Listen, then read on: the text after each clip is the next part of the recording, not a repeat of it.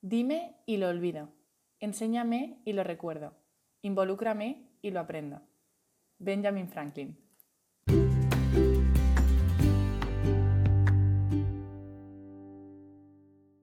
Hola.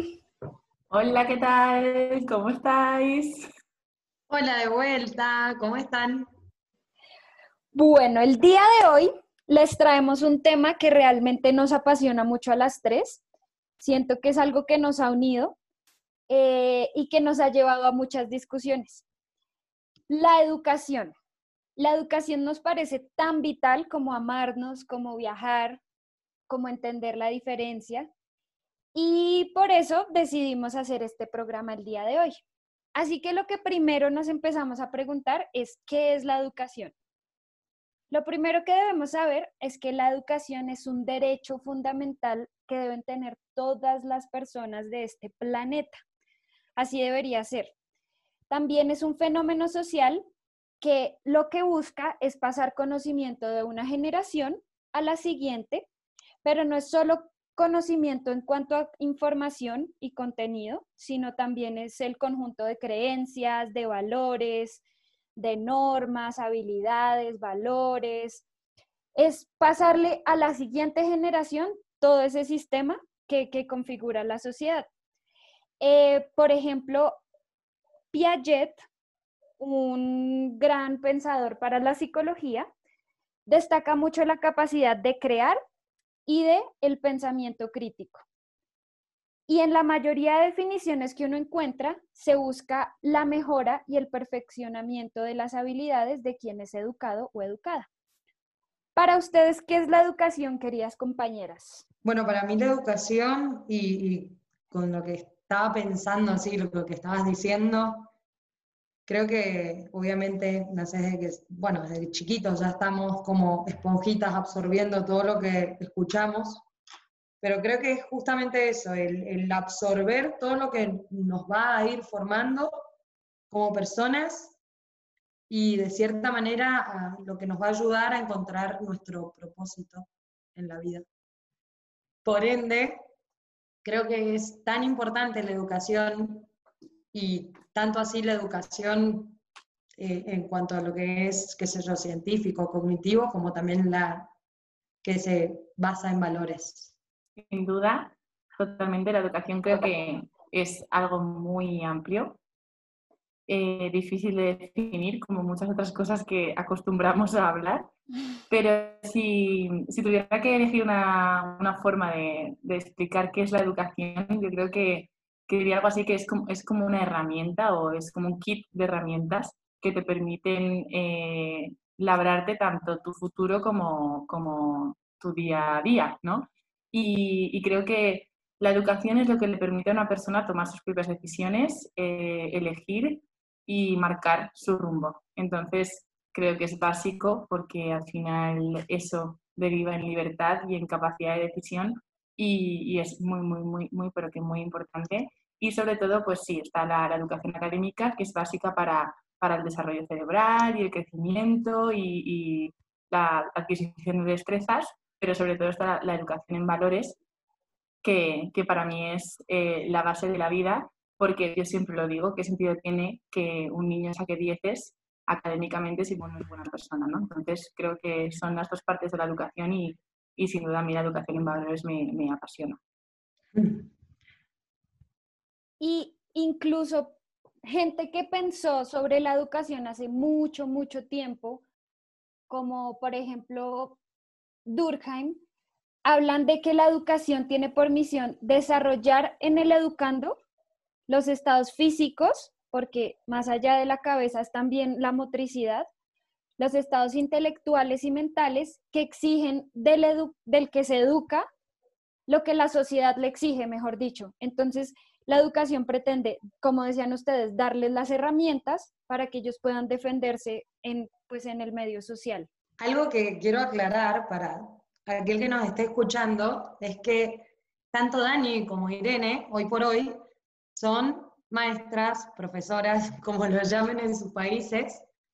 Y bueno, justamente también tocamos este tema porque ellas hacen eso viven y, lo hacen con pasión todos los días. Em, algo muy importante que tiene que tener un, profesor, yo creo, pasión y, vocación. Cuando la tienen, creo que transmiten todo y, hacen que la persona quiera lo que, el conocimiento que quiere transmitir. Pero les tengo una preguntita, porque hay algo que a mí, o sea, siempre, a mí también me gusta mucho la educación y el día de mañana me gustaría aplicarla o, poder ser maestra, profesora. Y yo pienso, ¿qué motiva al alumno a estar dentro de una clase compenetrado con lo que ustedes están comentando, o lo que están diciendo, lo que están educando?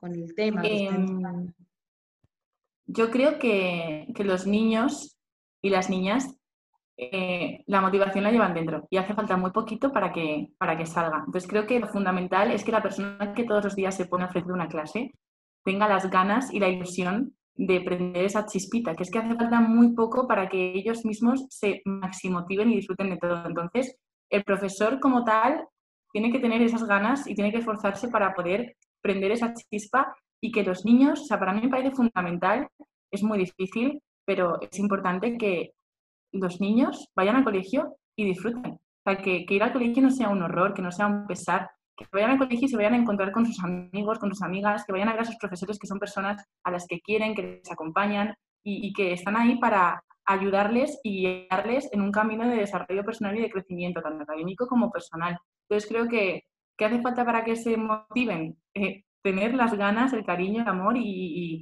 intentar prender esa pequeña chispa que todos ellos llevan dentro.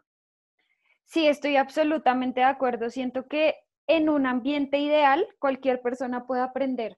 Entonces, si tú estás en un ambiente donde te sientes querido, donde te hacen sentir capaz, donde no te hacen sentir que, que la estás embarrando, que la estás cagando, que eres malo porque dijiste tal cosa, sino como un ambiente donde tú te sientas confiado y seguro, yo siento que eso, eso le da la motivación a cualquier persona, incluso a los adultos. Ya es diferente cuando grande porque a uno a veces le toca aprender porque toca, como en la carrera, en el ambiente universitario, la maestría, pues sí, toca. Pero un niño que está aprendiendo a leer y a escribir como que aún no es consciente de lo que está aprendiendo, pero yo siento que si se le presentan las actividades y está en un ambiente bueno, yo creo que es muy fácil que se motive. Está claro que, luego hay casos y casos y que ojalá todo fuera tan fácil como saber encender esa chispita, ¿no? Que luego hay casos de verdad que, ya sea por contexto social o por situación familiar o por cosas extras, esa motivación de la que hemos hablado que tienen todos los niños la tienen escondida o más apagada por dificultades, ¿no? Pero también creo que es labor del profesor o de la profesora acercarse, conocerle y, y esforzarte todo lo que puedas por intentar en, encontrar esa chispita, ¿no? Yo, por ejemplo, mi base profesional y la que aplico y incluso la que pongo en mi currículum cuando, en, mi hoja del currículum, es eh, se enseña lo que se sabe, se transmite lo que se vive. Entonces, creo que al final puedes enseñar muchas cosas, pero realmente lo importante, el niño, yo creo, lo que necesita es que le transmitas, que le contagies, vivir dentro de clase, dentro de cuatro paredes, vivir el máximo posible. Y yo creo que eso es muy, muy, muy importante. Sí, es que más allá de tener las ganas y de, Jaycee, ¿cómo están todos Más allá de eso es lo que decía Jopi al principio de tener la vocación, de interesarte por cada estudiante, de entender que cada estudiante es un planeta muy diferente y de, de que cada uno es un reto, de cómo le voy a llegar a, sí, a todos a nivel general, pero hay algunos que, que son la diferencia. Entonces, si ser educador no es tan fácil como tener las ganas y ya, sino que yo siento que todos los días es un reto. Todos, todos los días tienes un reto diferente. Bueno, creo que ya hablaron entonces un montón de qué es lo que ponemos en práctica o qué ponen en práctica, pero ¿cuál sería el motivo principal o por qué creen que es tan importante la educación? Porque este mundo tiene que cambiar. Punto. Este mundo tiene que cambiar, nosotros no podemos seguir yendo por ahí creyendo que somos la única especie que importa o que esta tierra nos va a aguantar todo lo que queremos hacerle o que al del lado no le importa lo que yo diga o haga o lo que piense. Este mundo tiene que cambiar y las generaciones tienen que empezar a pensar diferente y yo sí siento que el contexto a nivel global les brinda como una diferente forma de pensar, pero si se puede incidir de una manera más directa, me parece mucho mejor y pues creo que por eso hago lo que hago, porque este mundo de verdad tiene que cambiar. Sí, yo también voy un poco por ahí. Creo que, como he dicho antes, la, la educación es la base de la capacidad de la toma de decisiones y creo que cuanto más educado estás, más capaz eres de tomar una decisión pensada y, decidida por ti mismo y no por el simple hecho de decir sí o no. Entonces creo que cuanto mejor, sea la educación, mejor serán las decisiones que tomen las, las personas.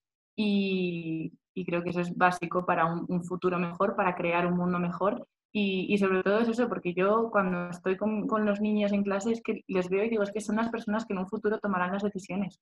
Entonces es necesario que de mente y corazón eh, se formen para tomar esas decisiones, porque es el rumbo de, del futuro de la humanidad, de todo. Entonces, de verdad, es importantísimo educarles para que en un futuro puedan hacer las cosas mucho mejor de las que se hacen, se hicieron y, y es básico. Y, por ejemplo, ustedes que trabajan en, en escuelas, colegios, a veces no se les hace difícil la educación que cada niño tiene por ahí en su casa, a diferencia de la que se quiere transmitir en el colegio. Sin duda, eh, el contexto de, cada niño y cada niña es, es, un mundo y es una cosa que afecta muchísimo en todo el trabajo que puede hacer un profesor. Para mí, eh, lo ideal en el contexto educativo es que el cole y casa vayan de la mano, que se acompañen y que vayan en un mismo camino intentando acompañar a, esa personita por ese camino uniforme. Entonces, para mí es fundamental. Y de hecho, eh, yo te lo digo, yo he llegado a llorar por situaciones de mis alumnos, de ver que pasan dos o tres días muy buenos en el cole, que les ves que están con ganas, que están bien y de repente al día siguiente, porque han tenido una pelea en casa, porque les ha pasado algo en casa, porque no tienes ni idea del por qué, llegan y, y, todas esas cositas que habías ido viendo que crecían, de repente no están y es como volver atrás otra vez. Entonces, sin duda, creo que, que para que las cosas vayan bien se ha de trabajar conjuntamente y apoyarse los unos en los otros y y ver al niño como, como un todo, ¿no? Como tenemos que estar juntos para que esta persona eh, tenga claras las cosas y pueda funcionar bien y acompañado. Sí, estoy absolutamente de acuerdo. Cuando las cosas van en contravía, confunden al niño y pues terminan como dejándolo de ahí en un limbo que, que pues sí, confunde, confunde y puede perderlo en el proceso. Entonces, yo siento que la casa y el colegio deben ir muy de la mano. Y más allá de que a veces uno siente limitaciones por la educación que se da en casa y porque pues yo sinceramente que siento que a los papás actuales les da como miedo regañar a sus hijos y, el regaño no está mal. Entonces eso retrasa muchas cosas que uno hace en el colegio. Más allá de la casa también a veces el sistema educativo al menos el colombiano, lo limita a uno de hacer muchas cosas. Y muchas veces es más importante el contenido que cualquier otra cosa. Y eso, pues yo siento que eso no debe ser así.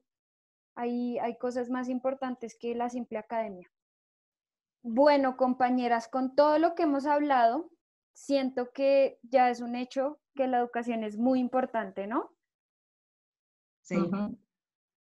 ¿En qué espacio se debe dar la educación? ¿Dónde? ¿Dónde educar?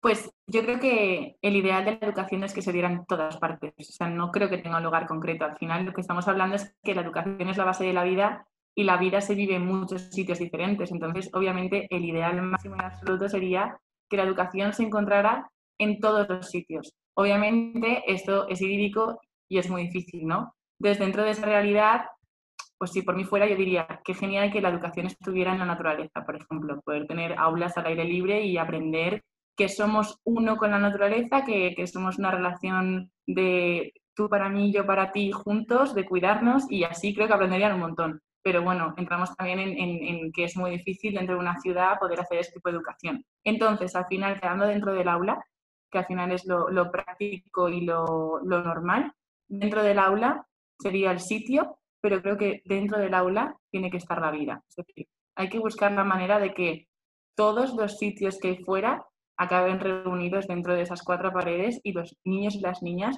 puedan vivir ahí dentro y aprender de ello. Siguiendo lo que Irene dice, estoy totalmente de acuerdo. Creo que los espacios serían infinitos y, y nada, creo que cada lugar tiene que aportarnos algo, como hacían nosotros, por ejemplo, los viajes que nos enseñaron tanto, pero me pasa y trayendo un proyecto en el cual yo trabajé y que es hermoso acá de Mendoza, que se llama Crecer Felices. En ese proyecto trabajamos la educación en valores y si ustedes me preguntan el espacio, nosotros estábamos en un aula, pero teníamos al alcance tierra para trabajar eh, y, por ejemplo, muchas veces trabajábamos lo que era una huertita, plantar, eh, qué sé yo, algo que fuera a dar frutos. Em, también lo que hacíamos era ver una película y sacarle el aprendizaje a eso, como que creo que el espacio lo genera uno con las actividades que pone en práctica y como profesor, creo que ese es su gran desafío también, es poder sacarle el aprendizaje a todo, que todo sea un aprendizaje, que lo bueno sea un aprendizaje, lo malo también, lo que hagamos en el aula y lo que pase en la casa. Por ende, el espacio, el espacio es la vida, en realidad. Estoy absolutamente de acuerdo con ustedes. Siento que los espacios para educar son todos y también siento que los adultos debemos ser muy conscientes del rol que tenemos con, los pequeños y pequeñas, ¿no? Con las generaciones que vienen enfrente. No solo los que son papás y mamás, sino que todos somos ejemplo y realmente una de las mayores fuentes de, de educación, como una, mayor, una de las mayores formas en las que los niños aprenden es viendo, viendo el ejemplo. Si tú le dices a alguien, no digas mentiras, pero entonces luego te llamaron al teléfono y, ay, dile que yo no estoy. Eso, eso es ir en contravía. Entonces ellos aprenden es con el ejemplo y siento que los, la educación debe darse en todos los espacios, pero también educar a los adultos para que sean conscientes de que son modelo y son ejemplo, sean quien sean y desempeñen el rol que desempeñen en la sociedad. Estoy tan de acuerdo, creo que el, ejemplo, eh, digamos, se aprende con el ejemplo, lo que acabas de decir. Por eso, por, a mí me pasa, como tía, por ejemplo, que yo hay muchas veces que a mis hermanas o a mi mamá, cuando dicen algo enfrente de alguno de mis sobrinos, yo es como, no digas eso, alguna pavada. Eh, no sé, como que, por ejemplo, a mi sobrinita, tengo de seis sobrinos, una nena. Y por ahí muchas veces dicen, ay, es que es la única nena. Y ahora ella, por escucharlo, lo repite, dice, ay, es que soy la única nena. Y ella sola se aparta, cuando en realidad considero yo que si no hubiera sido así desde el principio y hubieran normalizado la situación, hecho, hecho algo que, es natural, porque es natural de hecho, y, de hecho uno de mis sobrinos se junta con nenas, invita a nenas a su casa a jugar y todo, eh, no hubiera tenido ese concepto en la cabeza. Por ende, creo que es tan importante hasta cuidar cada mínima palabra, porque cada palabra, quieras o no, se va a quedar en el inconsciente del niño o en el consciente y, lo va a condicionar de cierta manera. Sí, es que son esponjas, son esponjas y todo lo absorben, todo lo absorben. Incluso, no sé, los adultos haciendo acciones que creen que no están mirando y, y el niño chiquito se para igual que el papá o camina igual que la mamá, eso, eso es impresionante y eso es puro aprendizaje, por ejemplo. A mí me pasa una vez que yo de educación no soy docente ni maestra, ¿no? Yo soy psicóloga. Y eh, pues empecé a ser maestra oficialmente en un colegio desde el año pasado. Y entonces, yo soy bastante espontánea, ¿sí? A veces como que no mido los espacios en los que estoy. Y cuando yo estoy hablando y me trabo, me confundo, se me traba la lengua, hago... Entonces, yo doy inglés. Entonces, un día estábamos en clase y yo me enredé porque a mí se me enreda mucho la lengua, en serio. Y me enredé y dije, y bueno, ajaja, nos reímos y seguimos. Y un día, como que le una niña me estaba explicando algo y hizo eso mismo y yo dije, no, por Dios, ¿cómo así? Imitó absolutamente lo que yo había hecho Y, y también, por ejemplo, hay una profesora en el colegio que en vez de decir, ay, marica, como por no decir la grosería, en Colombia pasa mucho que la gente dice, ay, mariachi, ¿sí? Como por no decir la grosería, pero igual uno sabe que lo que iba a decir era marica. Y entonces la profe como que dice mucho, ay, mariachi, ay, mariachi, al frente de los. Y entonces una vez estaba otra profesora con ellos y una niña se equivocó o se le, se le, olvidó algo y se acordó y dijo, ¡ay, mariachi! Y la profesora como, no, por Dios, o sea, acá todo el mundo entiende que si dice así es porque iba a decir, ¡ay, marica! Entonces, que vaya y diga eso frente a los papás. Totalmente. Es que realmente son esponjas y absorben absolutamente todo y encima ¿Vosotros habéis visto los bebés? Y es que los bebés, ¿cómo miran al mundo? En plan de como los ojos súper abiertos a todas partes, todos son estímulos, no paran de mirar. De verdad, que lo ven todo, además, es que no se les escapa ninguna. Yo también a veces tengo reacciones un poco mm, pues, exageradas o, que digo, uy, vale, sí, soy profesora y me están viendo y a lo mejor acabo de chillar o me he reído o yo qué sé. Se enteran de todo y es que no te pasan ni una y es como, uy, me ha visto, ¿sabes? Pero es que es inevitable que no te vean. Entonces es verdad que hay que tener mucho cuidado con las cosas que hacemos los mayores porque realmente además, sobre todo si te admiran, eres un ejemplazo. Entonces, hay que tener cuidado y hay que, hay que saber que somos ejemplo y cuidar el ejemplo que damos. Creo que es fundamental. Sí, es que cualquier palabra, por pequeñas que sea que se te escape, si alguno la escuchó, te jodiste, la escucharon. Total, seguro, 100%. Y ahora que estamos un poco pues hablando de, espacios y, y, de ser ejemplo, y hay veces que o sea, puede sonar incluso un poco idílico, eh, creo que sería un buen momento para ponernos a soñar y que hablásemos de cuál es el tipo de educación que nos hubiera gustado vivir como, como niños y que nos encantaría experimentar ahora como, como adultos, ya sea por, porque somos maestras o porque seremos futuras madres o no, o yo qué sé, porque, o sea, cuál sería el, tipo de educación que, que realmente creemos que, que, sería el mejor y el, más enriquecedor. A mí me gusta mucho la metodología Waldorf, me parece increíble. Eh, una de las cosas que le pregunté a las chicas, para los que están escuchando antes, antes de que empecemos el podcast, era si ellas creen que estarían en el mismo lugar o, haciendo lo mismo si hubieran tenido una educación diferente. Y después de escuchar de qué se trataba esta metodología y de que dejan le dan mucha libertad al niño, que lo dejan expresarse, que buscan eh, que, por ejemplo, el arte forme tanto parte de, de, la currícula como el resto de las materias. Creo que si yo hubiera tenido una educación así, no sé si hoy estaría donde estoy, que no me arrepiento, eso es otra cosa, pero, pero creo que hubiera explotado diez veces más el lado artístico que siento que tanto ruido me hace adentro y, y que me encantaría haberlo explotado desde chica encontrar esa pasión y poder mejorarla, hacerla cada día mejor. Tengo la, mamá de una, es una chica que conocí en un viaje, que se llama Nati, y tiene una hijita. Y es increíble porque ella sube todos los días fotos de cómo dibuja a su hijita, que se llama Mati, y, y un día publicó, posteó que a ella no le importaba tanto quizás no estar cumpliendo al pie de la letra con todas las tareas que ella tenía que escribir ahora, en la época de la pandemia, sino que le gustaba que la hija se exprese y, y, le dé espacio a eso. No saben, chicas, los dibujitos que hace, los dibujos, en realidad es todo un artista. Eh, es increíble ver eso y, también me gusta mucho eso de que le den el espacio al niño para que explote eso que, que lo hace ser su cable a tierra, su cable a cielo que sea libre, digamos, que si por ejemplo viene un día un niño y, quiere dibujar, que se lo deje dibujar, o si quiere cantar, o que hayan diferentes áreas, por ejemplo, vieron que en Estados Unidos pasa un poco eso, de que los, los alumnos, en, o por las películas que he consumido, la verdad que no estoy muy informada, pero... Buena fuente.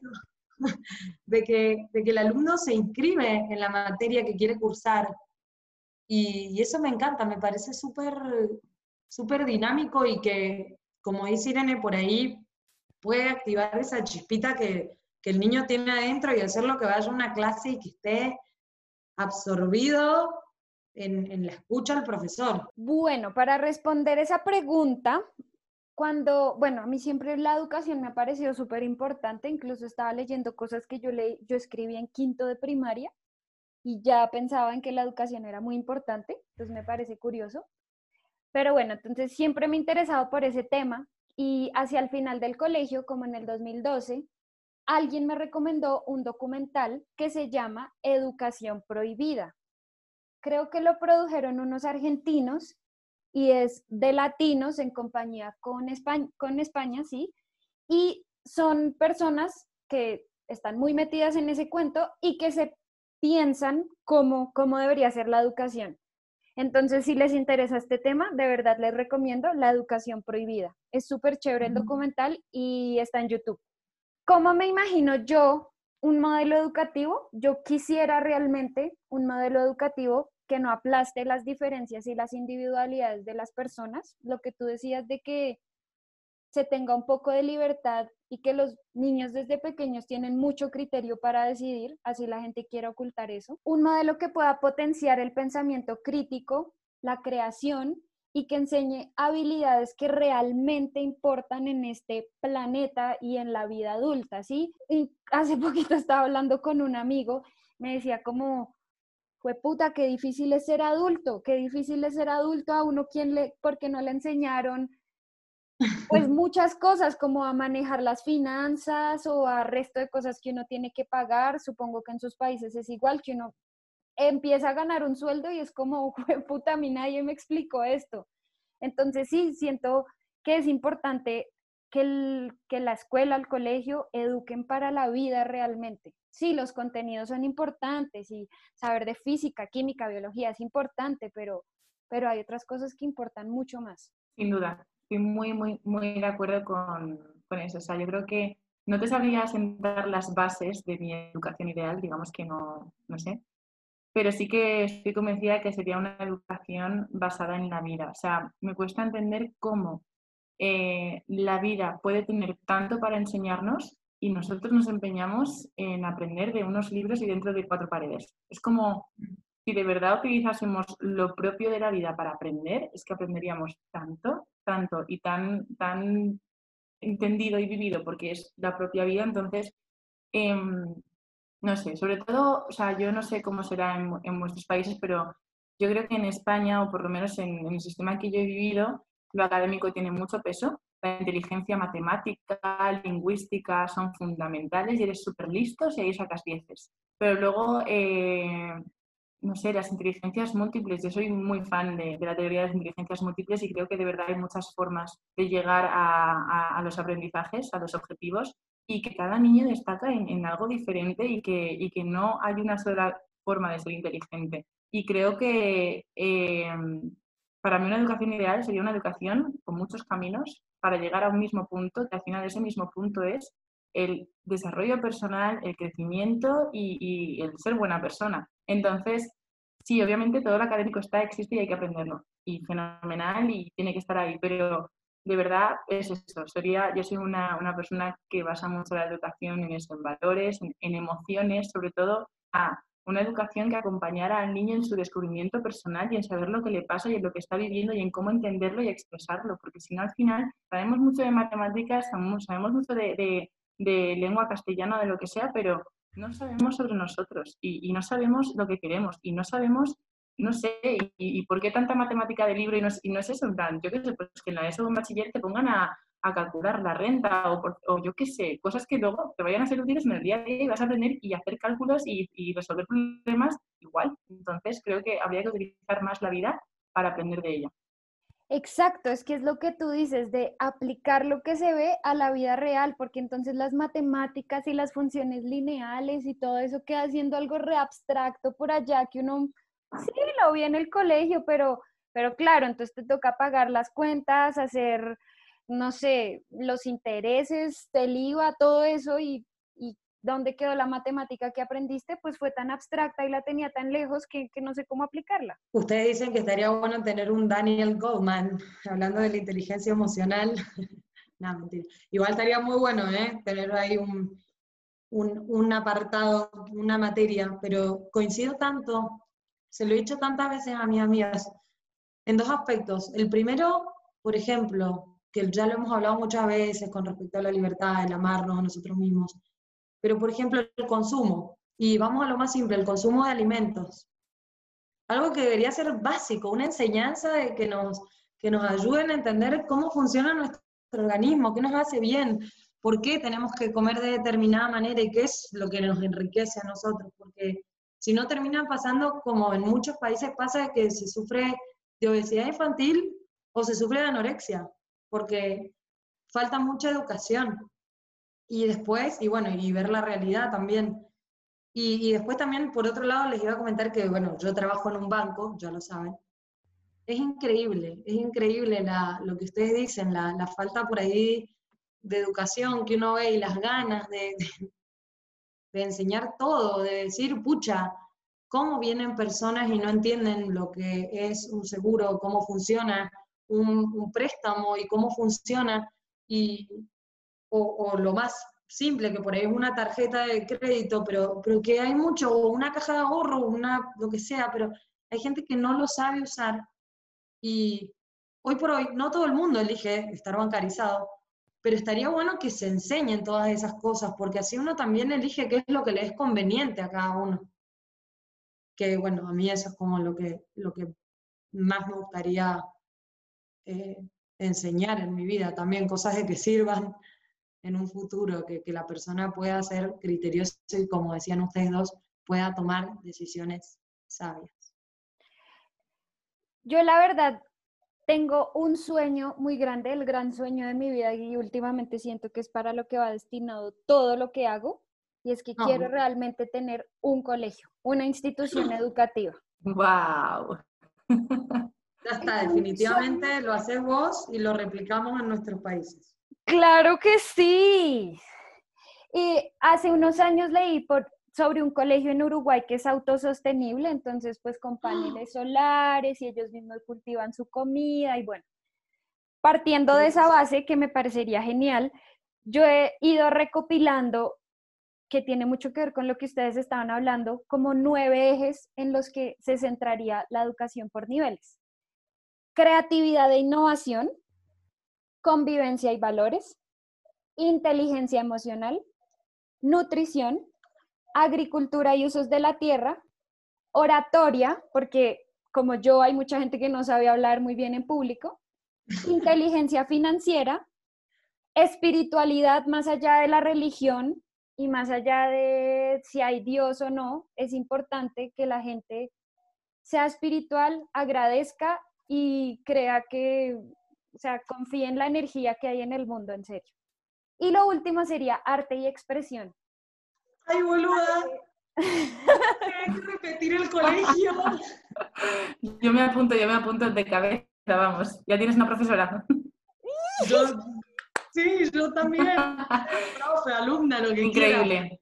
O sea, esas bases, me gusta porque yo os he dicho, no sabía, no, no tengo las bases asentadas, pero la verdad que esas bases son una maravilla. Y, también, hablando un poco de proyectos, a mí también me gustaría compartir en todo este mundo de la educación quizá yo no aspiro a un colegio porque quizá vea montar un colegio como algo dificilísimo, que ojalá, pero sí que es verdad que yo sí, que soy una chica muy de, campamentos y todo eso, entonces sí que uno de mis sueños es crear un campamento. Un campamento, una zona de acampada donde se pudiera ir los fines de semana, tanto familias como colegios, para, para hacer como una especie de inversión en, en cultura de valores y de desarrollo personal y de emociones y luego pues actividades de verano donde entrar en contacto con la naturaleza, aprender de ella y, bueno, pues ahí un poco, ¿no? Y obviamente, Daniela, eh, estas nueve bases te las compró y ya Vamos, me ha encantado.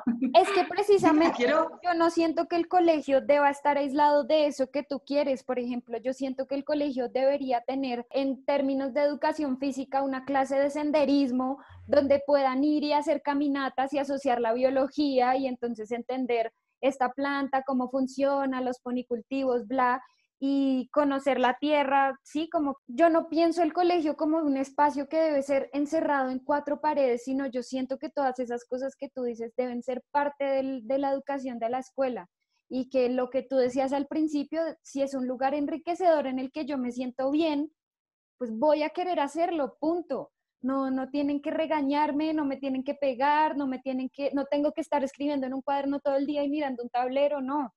No, o sea, de verdad, este mundo tiene que cambiar y por ahí tiene que empezar. Primero que nada, estoy orgullosa de mis amigas, o sea, quiero llorar, gente, pero son mis amigas, no mentira.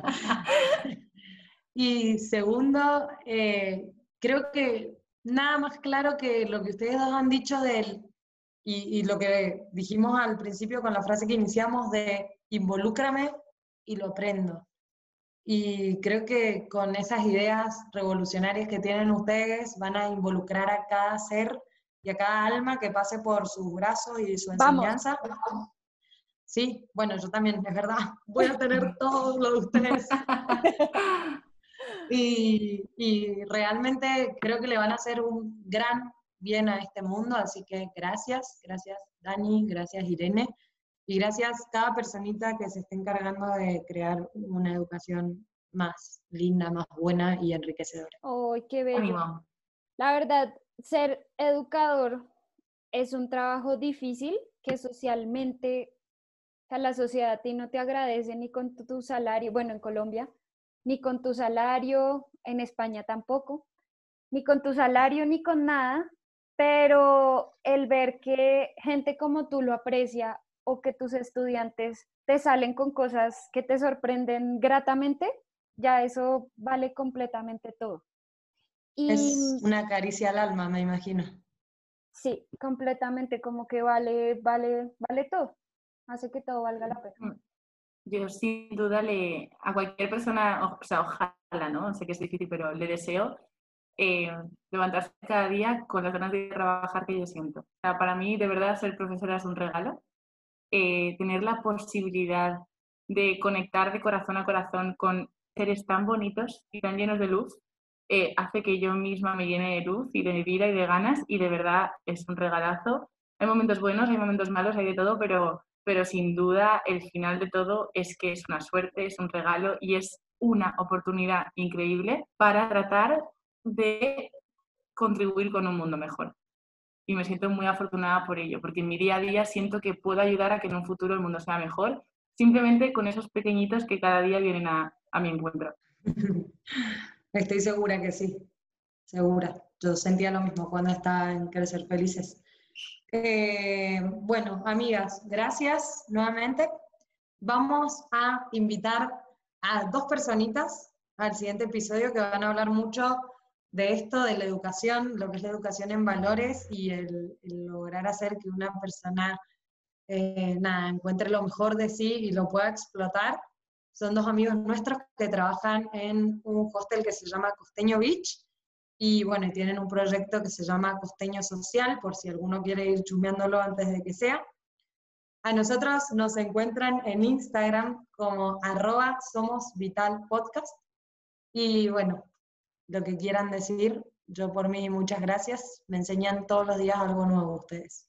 Así que estoy muy feliz. Muchas ganas del próximo episodio de poder compartir con estas dos personitas que vaya tela de personitas.